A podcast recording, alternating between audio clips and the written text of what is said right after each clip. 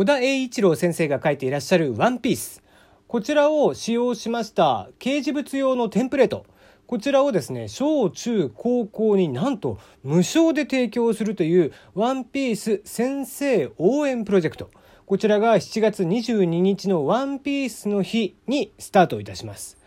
これは新型コロナウイルス感染症拡大の影響で学校を取り巻いている環境というのも大きく変わってきています。普通に今学校が再開していて少しずつ新しいまたね新しい生活様式に合わせながら登校していって生徒たちは学校を楽しんでくれてると思うんですけどもそれでもやっぱり学校を休んでる間にすごくこうちょっと精神的にも参ってしまったりとかあまりに長期間のお休みだったんでね。ちょっと、えー、未来が見えない先が見えない環境下の中で子どもたちもやっぱり大人と同じぐらい、えー、下手すれば大人以上に休みが長かったので、えー、影響しているんですね精神的にも、えそんな中で子どもたちに少しでもやっぱり明るい気持ちになってもらうと学校に来てほしいと願う、え先生たちの気持ちそういったものを、え同プロジェクトでは先生がわざわざ自腹で購入することも多かったというスタンプとかをオリジナルで作成しましてルフィやゾロ、え白ひげらのワンピースのキャラクターからの褒め言葉とかドンといったねあの作中の擬音ああいったものをデザインした全29種類のスタンプが限定1万セットで希望する、え学校に配布をするということです。さらには学級通信や時間割、掃除当番などのクラスごとの掲示物、保健室といった校内に表示するものを含めた学校生活に必要な掲示物用のテンプレート。こちらもおよそ100種類以上もキャラクター入りで作成。こちらは中学校、高校でもこう、えー、無償で提供されまして、キャンペーンの特設サイトよりダウンロードが可能となっているそうですね。えー、小田先生自体も確かお子さんがいらっしゃったんじゃなかったかな。まあそうした中で、えー、ワンピース自体はだんだんとこう、読者というのは、まあ大人になってきていて、話自体は昔よりもシンプルではなくて割と複雑化しているというのもあります。とはいえ、まあね、相変わらず、えー、フジテレビでは朝、日曜日の朝放送をしていたりだとか、やっぱりイベントがあったりとかすると子供たちにも大人気ということもあって、長くやっぱり愛されてる作品だからこそできる技なのかなという気がしてならないですね。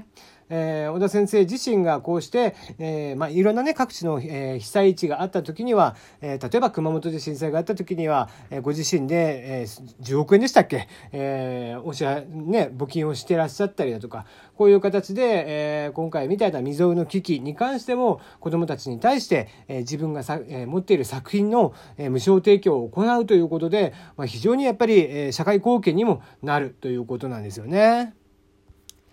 ね、こういったものもやっぱりこう先生方のね少しでも励み励みにもなるかもしれないですしもちろん生徒たちの、えー、励みにもなるかもしれないですので、まあ、こういったねこうこういうのはやっぱりコンテンツ愛だよね。うんまあ是非ね、えー、全国の学校に、えー、使っていただきたいなと思っています。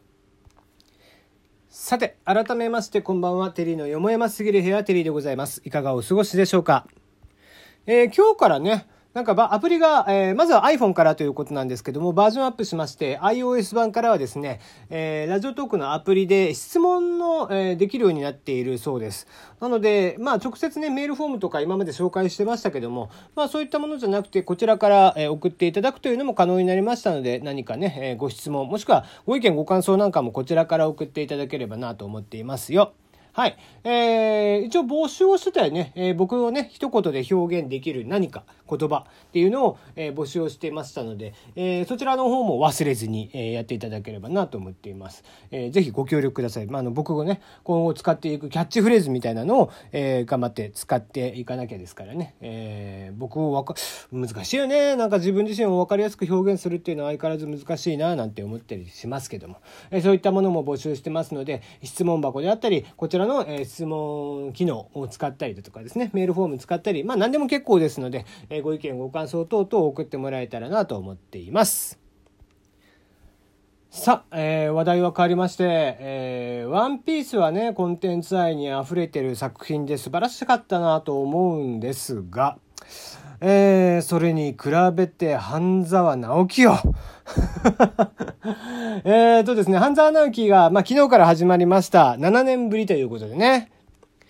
なんかね、ギリギリまで、えー、倍返しと言わずに、こう、ずっと引っ張って引っ張ってっていう感じだったみたいですけどもね。えー、初回平均視聴率が22.2%前作の初回を超える好スタートということでね、えー、放送時は、えー、ツイッターのトレードトレンド世界1位にランクインなどまあまあとにかく話題になっておりました、えー、作品を見た方の感想も見ましたけどもまあ評判は軒並みやっぱり面白いと。やっぱさすがだという、えー、お話がいっぱい並んでおりました。が がですよ。うんとこれねもう多くの人が多分知ってるとは思うんですが、えー、残念ながら見逃し配信がありません。えー、ふざけていますね。この時代で見逃し配信をしないそうです。一応来週日曜日の、えー、昼の3時半からまた再放送をするそうなんですけども、いやー、なんだろうね、この、結局さ、半沢直樹っていう作品って、こう、まあ、言ってしまえば体制批判のお話なんですよね。うん、その銀行ね、えー、大きなこう闇を抱えていてその不正とかを、えー、半沢はね下克上のように、えー、不正を暴いていって、えー、上のやり方に対してこうアンチテーゼをかましていくみたいな作品じゃない。そんな中ですよ。えー、結局今回のやつってだから視聴率至上主義っていうのをもう脱却しよう脱却しようってこれだけえー、メディアの連中でさえも言い始めているさなかです。さなかなんですけども、まあ、前回ね、40%超えというのがありましたんで、その記録に、えー、を超え、越せと言わんばかりなんでしょう。えー、視聴率にこだわった挙句、じゃあどうしよう。うん、だったら、そうだ、見逃し配信をしなけりゃいいじゃんっていう話になったってことだよね。うん、これふざけてるとしか思えないでしょ。ねだって、今時さ、あのもう、配信とかいろんなサービスがあるわけですよ。まあ、100歩譲ってね、TVer でやらないっていうことは、まあ、あってもいいでしょう。あそこは無料なんで、各局が、えー、お金を出し合って無料で見れるような仕組みをしている。まあ、中のね、CM はあったりしますけども、それでもやっぱり普通のテレビ局の CM に比べて圧倒的に本数は少ないわけですから、収益的にはやっぱり、えー、そんなに上がってないということなんで、おそらくは、まあ、TVer はね、えー、100歩譲って無料配信しないかったとしてもですよ。TBS はもう一個配信サービスを持ってるわけです。パラビっていうのをテレ東と一緒にやってるわけですよね。だからテレ東のドラマも、えー、TBS のドラマも過去の分もいろんなものが、えー、やってるし、なんだったら今やってるものっていうのは今までもう解説してからずっとリアあの追っかけ配信をやってきてたわけです。そのためにお金を払ってるんですよ。わざわざ見るためにこっちは。そのパラビでさえも今回配信がなし。まあふざけてるよね。だからね、スポンサーであったりそういう視聴率という体制にこびた形でそういうふうにやってるわけでしょ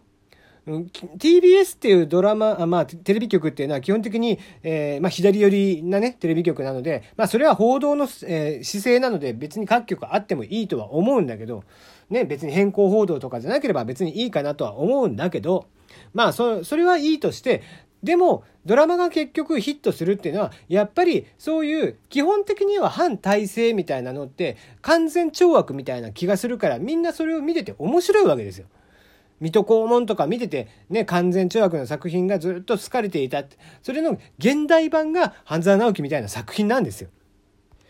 今回もね、どうせ、どうせ半沢の勝ちなんです。そんなことはもう頭から分かってる。